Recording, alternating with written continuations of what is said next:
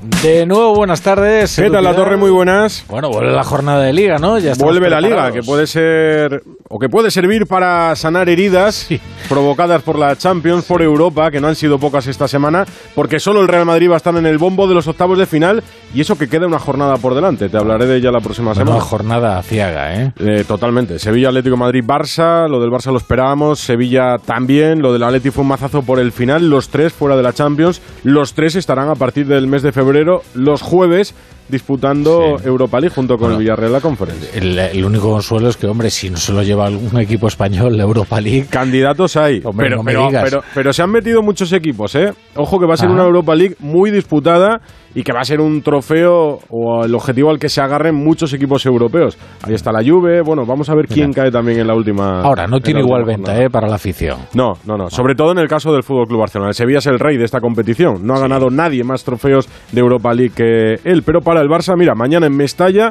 Valencia-Barça, para que Xavi pueda reivindicarse después de todo. Cuidado, ¿eh? Vamos a contarlo. lo contrario, ¿eh? Vamos, Edu. Ahora, Rafa.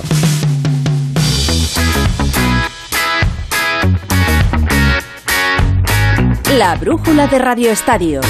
Edu Pidal.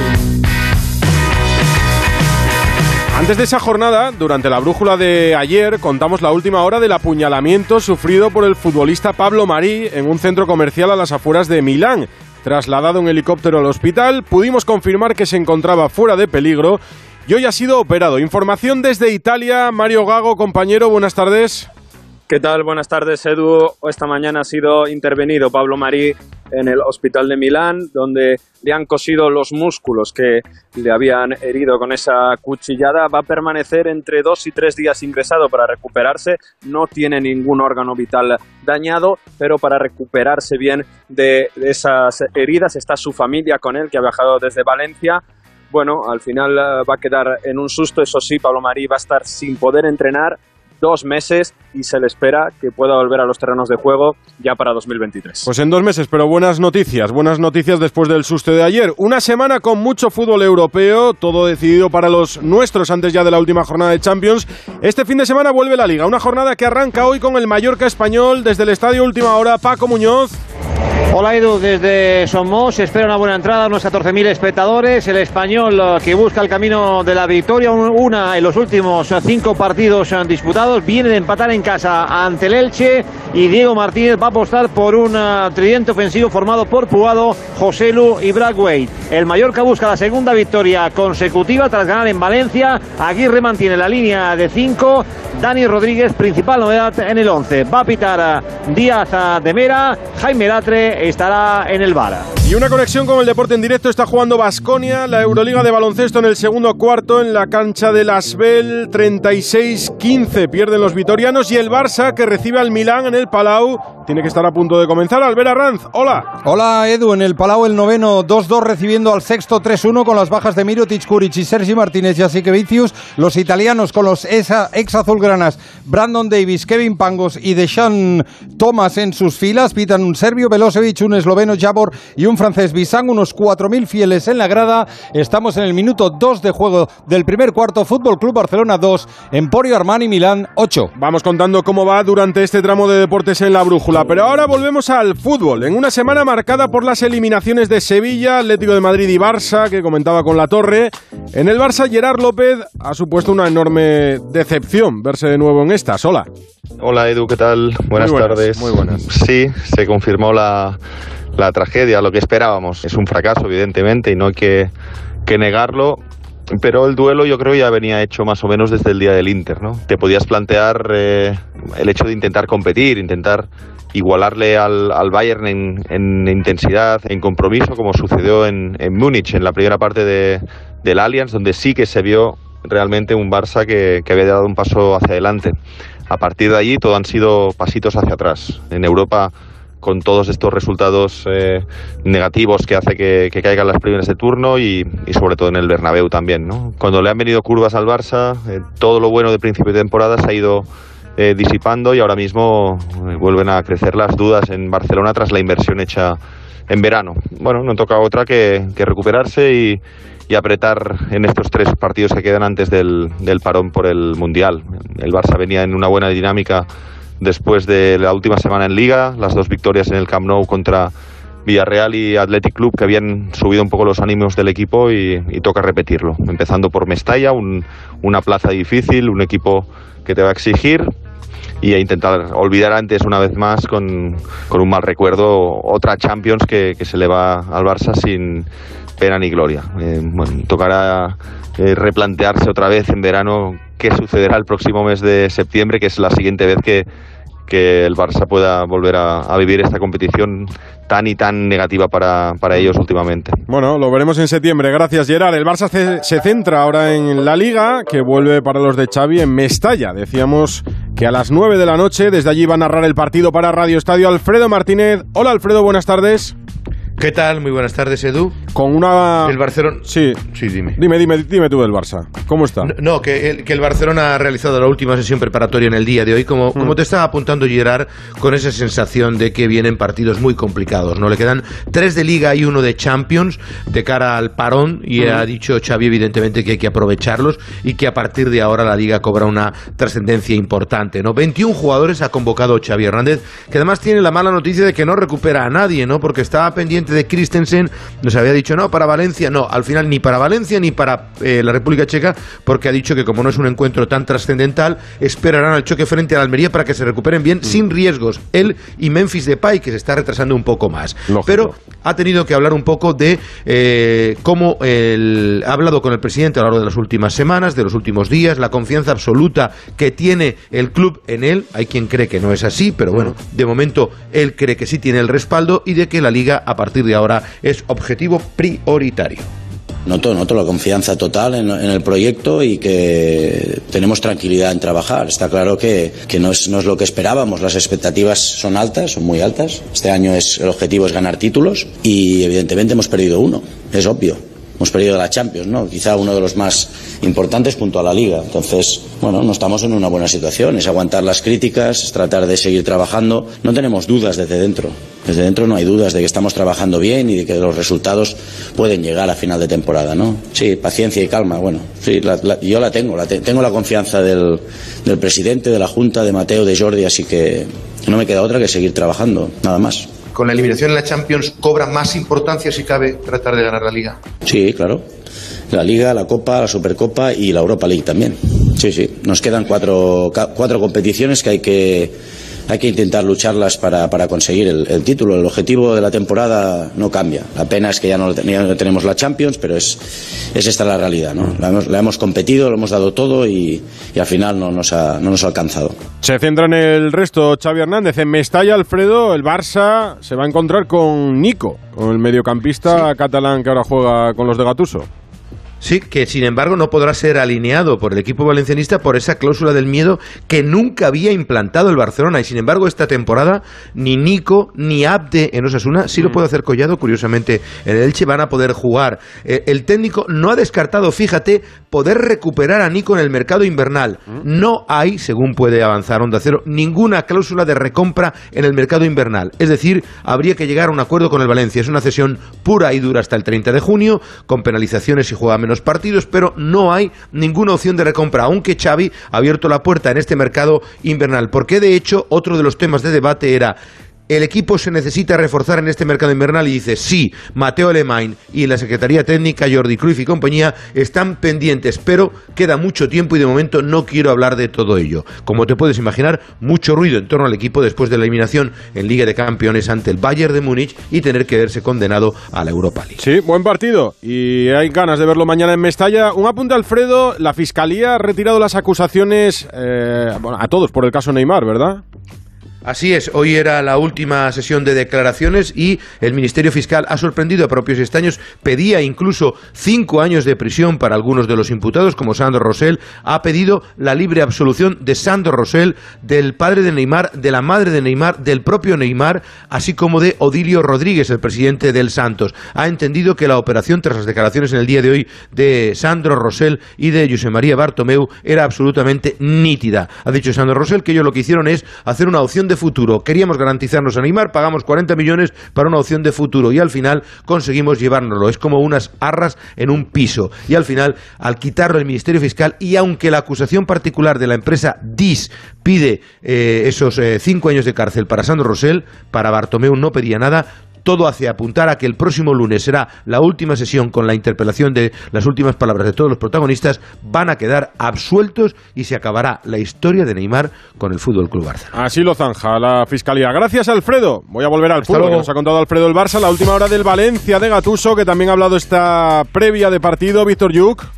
¿Qué tal? Muy buenas. Una última hora del Valencia que pasa por la convocatoria con ausencias importantes fundamentalmente en el centro del campo. No está Ilais Moriba que está lesionado, no está Yunus por sanción y tampoco está Nico González al tener contrato de cesión con el Barça y esa cláusula del miedo. Y tampoco está en este caso en defensa también por lesión Mukhtar Diakabi. Ha entrado en la convocatoria Castillejos, la principal novedad tras la ausencia en los últimos partidos del equipo valencianista. Y también ha entrado Eray Comer que ha estado toda la semana un poco entre algodones al no estar del todo al 100%. Ha hablado, por cierto, Gatuso de Xavi, pero Xavi del futbolista y de los recuerdos que tiene de cuando jugaba contra él con el Milan. Soy muy, muy feliz de encontrar a Xavi porque lo he encontrado por muchos años. Por muchos años él jugaba y yo corría mucho, él poco. Hemos hecho dos por totalmente diferentes. Será el partido de las 9 que cierre la jornada de mañana sábado. Vamos a seguir repasando el resto de noticias. La brújula de Radio Estadio.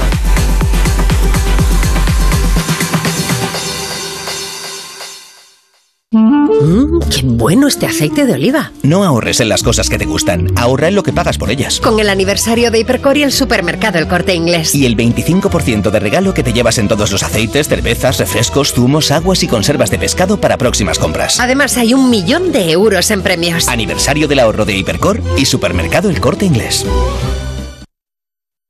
Con la alarma de Movistar Prosegur, si pasa algo en casa, te avisan en menos de 29 segundos. Menos de lo que tardas en ponerte un café antes de trabajar. Y con el servicio Acuda guardamos tus llaves por si se te olvidan. Consigue la alarma de Movistar Prosegur por 9,90 euros al mes durante cuatro meses, contratándola hasta el 31 de octubre. Infórmate en tiendas Movistar o en el 900 200 730. ¿Cuándo vas a cuidar tu memoria? ¿Mañana? ¿Dentro de un año? ¿Dentro de diez? No dejes para mañana lo que puedas empezar a cuidar hoy. Es un consejo de The Memory, The Memory, de Pharma OTC. Última noche de audiciones a ciegas. Llega el momento de la verdad. Líder y lo más visto de la noche del viernes. ¡Esto es increíble! ¡Qué alegría! La voz. Hoy a las 10 de la noche en Antena 3. La tele abierta. Ya disponible en Atlas Player Premium. Hola, soy Rocío, locutora profesional y experta en poner voz amable, triste o indignada.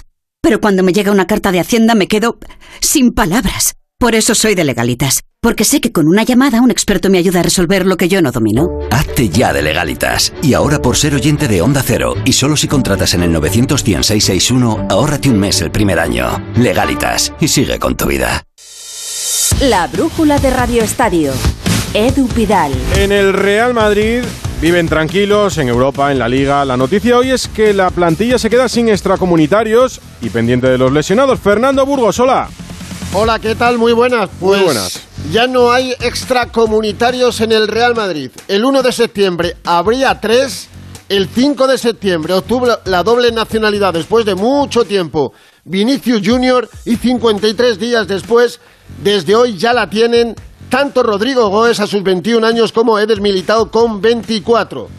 Tienen doble nacionalidad española y brasileña, dejarán de ocupar plaza de extracomunitario. El Madrid la comenzó con tres y los tres ya tienen el pasaporte también español. ¿Esto qué pasa? Pues que le abre al Madrid un mundo de posibilidades, un escenario espectacular. ¿Por qué?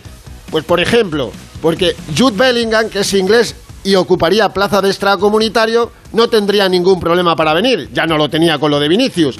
Pero también el fenómeno brasileño Endrick, a sus 16 años, otro que ocuparía plaza de extracomunitarios.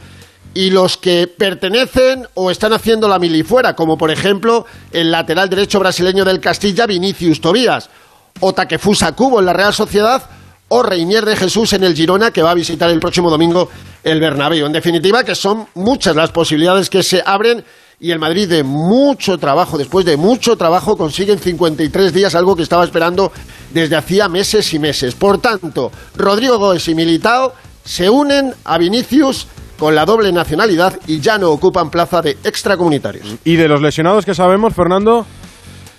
Pues que no hay tan buenas noticias. Hoy han vuelto después de los dos días libres a las sesiones de entrenamiento, recuperados porque han completado el entrenamiento Modric, Ceballos y Mariano. Los tres podrían entrar en la lista perfectamente y Modric para ser titular, pero la cuestión viene con los casos de Federico Valverde y de Benzema. Hoy hace seis días que el Papu Gómez casi le parte el muslo derecho a Fede Valverde.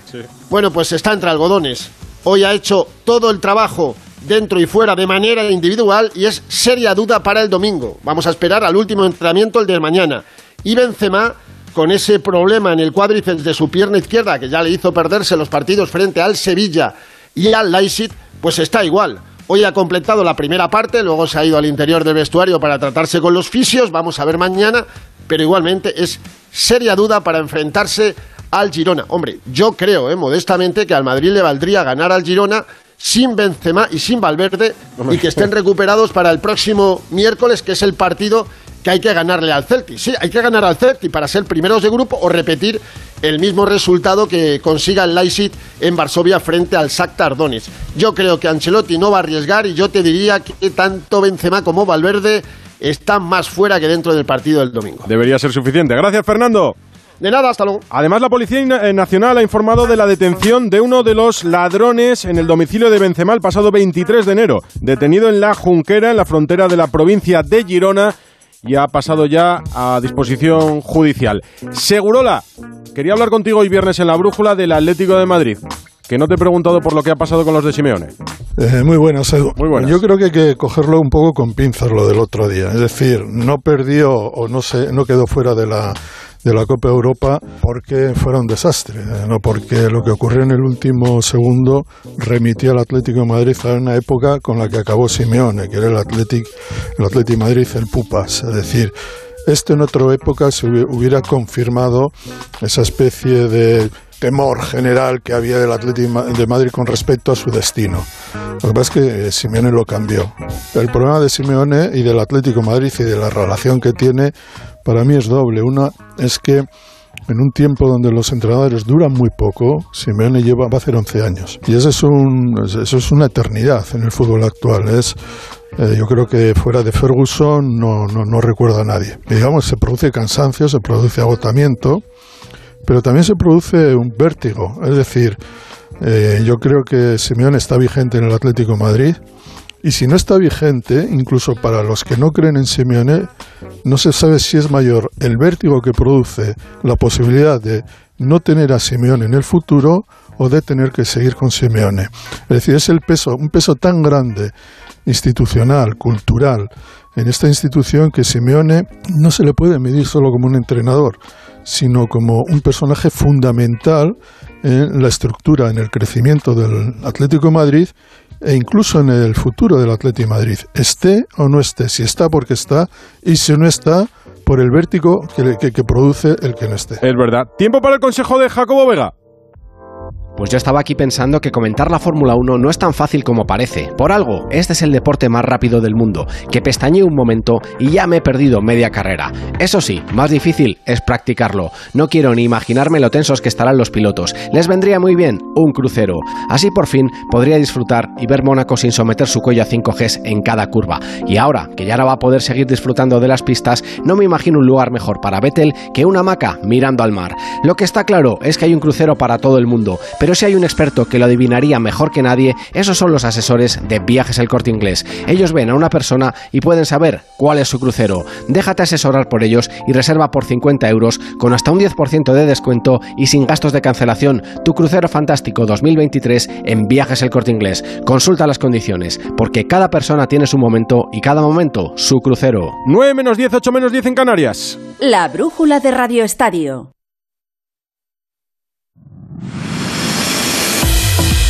Nos hablaba seguro la que se pasa por esta brújula todos los viernes del Atlético de Madrid, que juega en Cádiz. Cádiz Atlético de Madrid es el partido de las 4 y cuarto, con los rojiblancos y con Simeone. Alejandro Mori. Hola, Jano. Hola Edu, ¿qué tal? No puedo estar más de acuerdo con Segurola y además te digo que conozco un poquito a Simeone que nunca se le va a pasar por la cabeza tirar la toalla y menos en la derrota. Es verdad. ya te lo puedo garantizar. Eh, bueno, el Atlético ha volado a Jerez hoy a las 7 de la tarde con la novedad de la primera convocatoria de Reguilón, superado sus problemas de pubis. Tras dos meses de su fichaje, 21 convocados, con las bajas de Lemar, Coque y Llorente, que por cierto ha trabajado con el grupo y que va a ir a Oporto.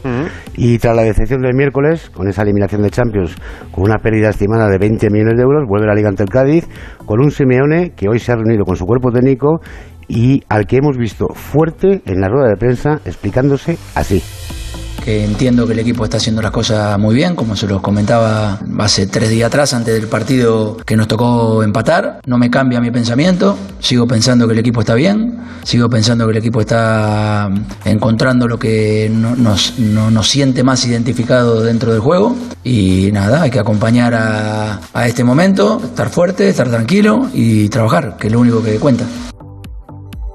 Ha dicho Simeone, hay dos opciones, el victimismo o seguir trabajando. Yo estoy por el lado de seguir trabajando. Con este posible 11 para mañana. Oblak en portería, Molina, Savis, Jiménez, Riñildo en defensa, Bissell, Condovia, Correa, Saúl o Carrasco en el centro del campo y arriba Grisman y Álvaro Morata. Gracias, Jano. El rival es el Cádiz. ¿Cómo llega el Cádiz, José Antonio Rivas? Hola Edu, ¿qué tal? Muy buenas. Llega el Cádiz bastante bajo de moral a este partido frente al Atlético de Madrid después de la goleada sufrida el pasado fin de semana en Vallecas. Además con bajas importantes. No va a tener el Cádiz, además de Zaldúa, lesionado de larga duración, ni a Iza Carcelén ni a Rubén Alcaraz, expulsados en el partido de Vallecas. El principal quebradero de cabeza para el técnico cadista es el lateral derecho. No tiene a ningún eh, fijo en esa posición, tendrá que reconvertir a un central o bien a un interior, así que vamos a ver cuál es la decisión que toma Sergio González en esa demarcación.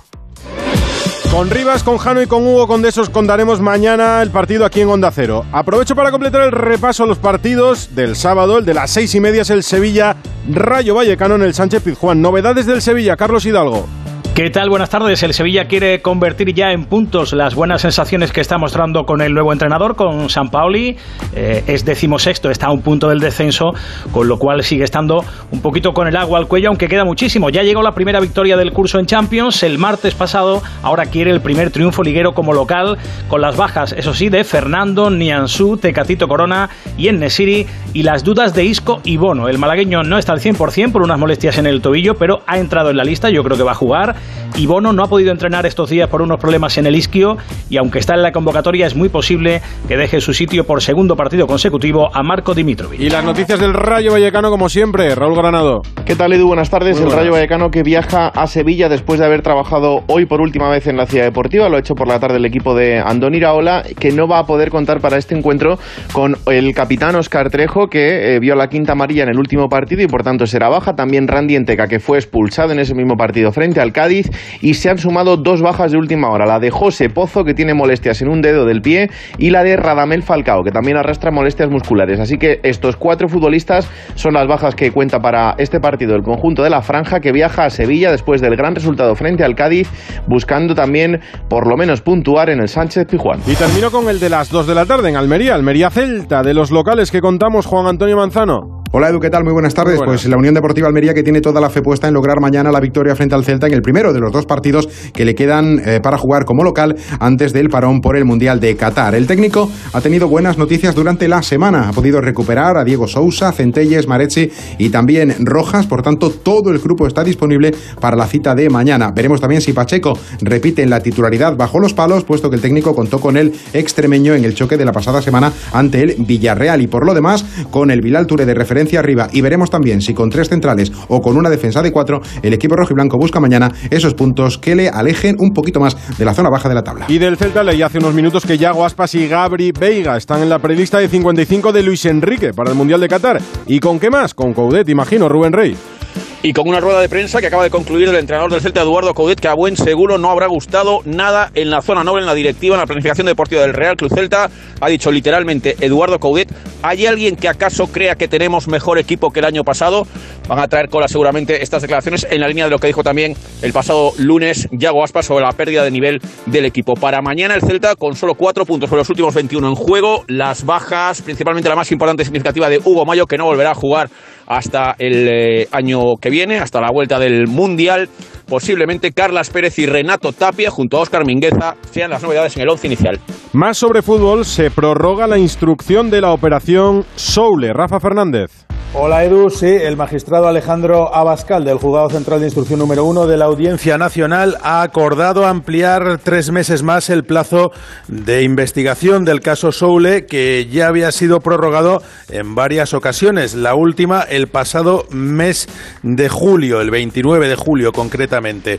Eso hemos podido conocer en Onda Cero y hay que recordar que esta operación es una macrocausa que investiga la presunta corrupción en la Federación Española de Fútbol entre los años 2009 y 2017 y en ella están imputados el entonces presidente Ángel María Villar, así como algunos varones territoriales como el riojano Jacinto Alonso, el de Cantabria José Ángel Peláez o el de Canarias Antonio Suárez Santana. Un informe de la Intervención General del Estado sostiene que la Federación realizó durante ese periodo pagos no justificados adecuadamente por valor de 267 millones de euros. Mm, y presunta administración desleal, una información del Confidencial, la jueza investiga los pagos de la fiesta de Rubiales en Salobreña y las cuentas de la Andorra de Piqué. El juzgado de Majadahonda que investiga los Supercopa Files ordena una nueva batería de pruebas a instancias de la Fiscalía que incluye la relación de la Federación con la agencia que espió a Aganzo. Vuelvo al fútbol, al fútbol puro y duro. Segunda división,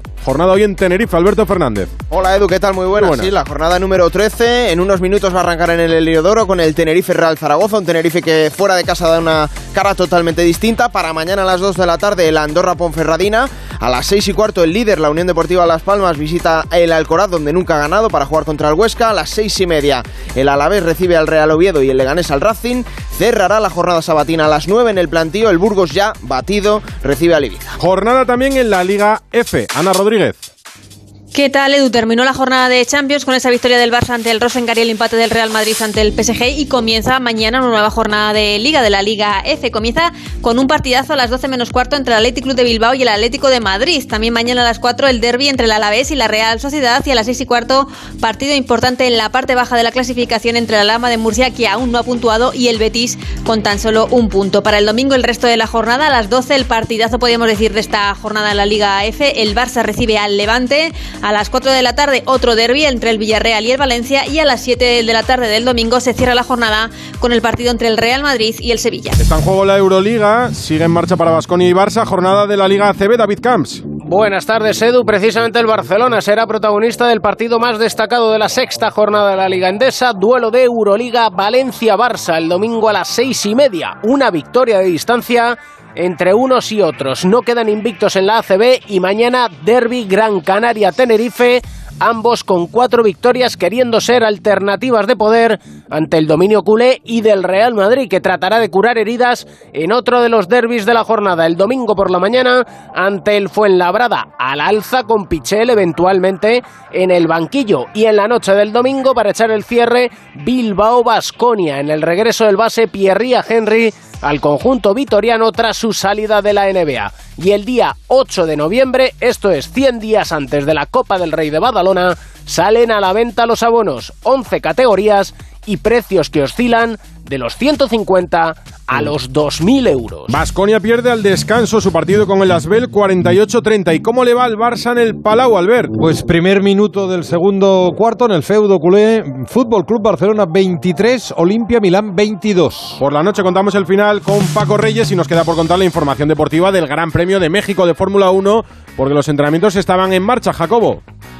Hola, ¿qué tal Edu? Pues están a puntito de terminar, lo que pasa es que hay una bandera roja por un accidente o por un incidente de Liam Lawson, uno de los pilotos del equipo Alfa Tauri. Carlos Sainz ha sido el piloto que ha conseguido el mejor tiempo, Fernando Alonso está sexto. Recordamos que, aparte de lo deportivo, la noticia de la jornada en la Fórmula 1 ha sido que han revocado la sanción a Fernando Alonso, por lo cual conserva ese séptimo puesto del Gran Premio de Austin. Aunque sea por el carrerón que hizo, Jacobo, bien merecido están los puntos para el asturiano. Eso es justicia. Y me quedo con la brújula de Rafa La Torre. Me quedo escuchándolo, bueno, de camino a casa. Sí, sí, hombre, ya camino del fin de semana. Si me lo permites. Hasta luego. Venga.